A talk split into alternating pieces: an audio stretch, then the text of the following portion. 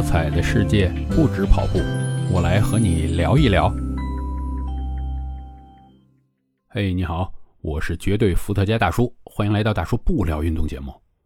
最近有一些准备走向社会的年轻人，哎，在学校里的小朋友们吧，跟我聊天，谈到未来找工作的问题。那怎么说呢？首先呢，就对这个工作的前景不是很乐观。啊，去年大厂都在裁员，那说小公司肯定只会越来越差，这个待遇问题。然后呢，如果不能够考上研，或者是考公啊，当上公务员，他们有的人呢就在那说：“嗨，那到时候如果那个单位对我不好的话，我还不如去摆地摊呢。”我听了这个呢，其实也跟他们聊，摆地摊到底好不好呢？我就说啊。首先，在我看来啊，除了时间上特别自由的话，摆地摊真是没有什么好处啊。那我最早见一些人不愿意去摆地摊而被迫去摆地摊是什么时候呢？是上个世纪八十年代吧。那个时候可能是有一批下岗工人，然后我就看他们卖什么。那个我当时是在北方嘛，他们卖那个东西，我也觉得奇怪，在那卖那个卫生纸，然后就在那儿蹲着。啊，就看别人买不买，我就心想，你这玩意儿卖这么便宜，哪怕你把你这一车啊，三轮车，这一车的卫生纸都卖了，你这一天能有多少收入？再说这纸你也有成本，是不是？我当时就觉得，哎，挺心酸的。这个失去工作单位以后要干这种事儿，然后摆地摊呢，时间是自由，但是，哎。日晒雨淋呢，这没没得说啊。最早呢，我见了很多这个地摊都是干什么的呀？在广州这边啊，我来这边以后看着什么，呃，给人看手相的，这是游走江湖这些啊。后来就出现了一些设计签名，摆的满街都是。再后来又是什么手机贴膜，这还是正经的生意。你就甭说那些什么。私刻公章啊，什么以前违法犯罪也摆地摊那所以呢，其实摆地摊并不是一个给人很好的信心的经营方式，是吧？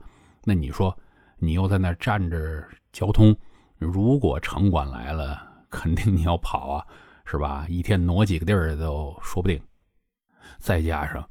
这个，您为了以后的保障，是不是还要自己去操心自己的这些医保啊、社保啊这些东西自己去交？所以呢，其实啊，没有了这么一个我们叫单位吧，没有这么一个公司，没有一个集体合作的劳动模式情况之下，单干摆地摊真不是一件很轻松的事儿，而且赚不到什么钱。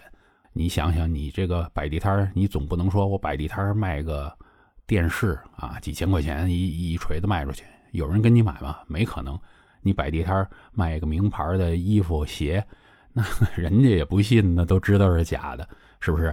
你就想象得到，还跟我刚才说的那个卖卫生纸差不多，你一天的收入也是有上限的。那还别说跟这些快毕业的大朋友聊天，我跟我上初中的儿子其实很早就讨论过这个问题。我就跟他说呢，一个人如果对得起自己的良心，不去伤害别人，然后通过自己的劳动换取自己的收入过日子吧，那我都是觉得是没有问题的。但是有一个问题就是，你这种日子过的是不是你喜欢的？你不要又被迫的过这种日子，然后每天在那抱怨，你能不能开心？是我很关心的。我就跟我儿子说啊，我希望你以后开心的过日子，哪怕你将来愿意去扫大街，你很开心没有问题；你愿意去送快递、送外卖，你过得非常开心，那也没有问题。但是呢，我不希望这是你没有选择之下而做出的决定。曾经我很喜欢看一个电影啊，《辛德勒名单》。那个辛德勒，他当时劝他的德国军官，是让他不要再滥杀犹太人。他怎么说的？他说：“你现在呢？你看啊，你想杀犹太人，随便杀，是不是？但是你也可以不杀他们。你反而是不杀犹太人的时候，显得你有选择，更舒服，更厉害，就是这种感觉啊。他通过这个说法，把他的这个犹太军官朋友给劝的不再杀那么多人了。这个呢，其实就是我想对小朋友、大朋友都说的一个，就是你说去摆地摊儿，OK，没有问题，你不伤天害理没有问题。但是摆地摊儿是你开心的吗？你如果能够很开心，你觉得我就很喜欢这种自由自在的日子啊。假如说他收入不高，你也无所谓，那当然可以。但是假如说这是你被逼无奈之下的选择，我觉得你还是应该想一想，有没有办法让自己过得更幸福、更开心一些。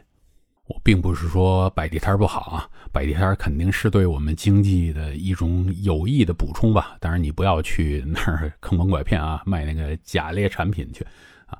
但是呢，就是如果大家可以选择的话，我相信就不会再这么说啊。我大不了去摆地摊这样啊，你还是能够去做你自己更喜欢的这个工作，是一个更佳的选择。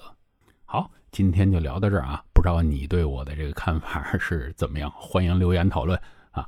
如果你愿意点赞，把我的内容分享给别人，那就更感谢你了。嗯，今天就聊到这儿，以后我们继续的不聊运动。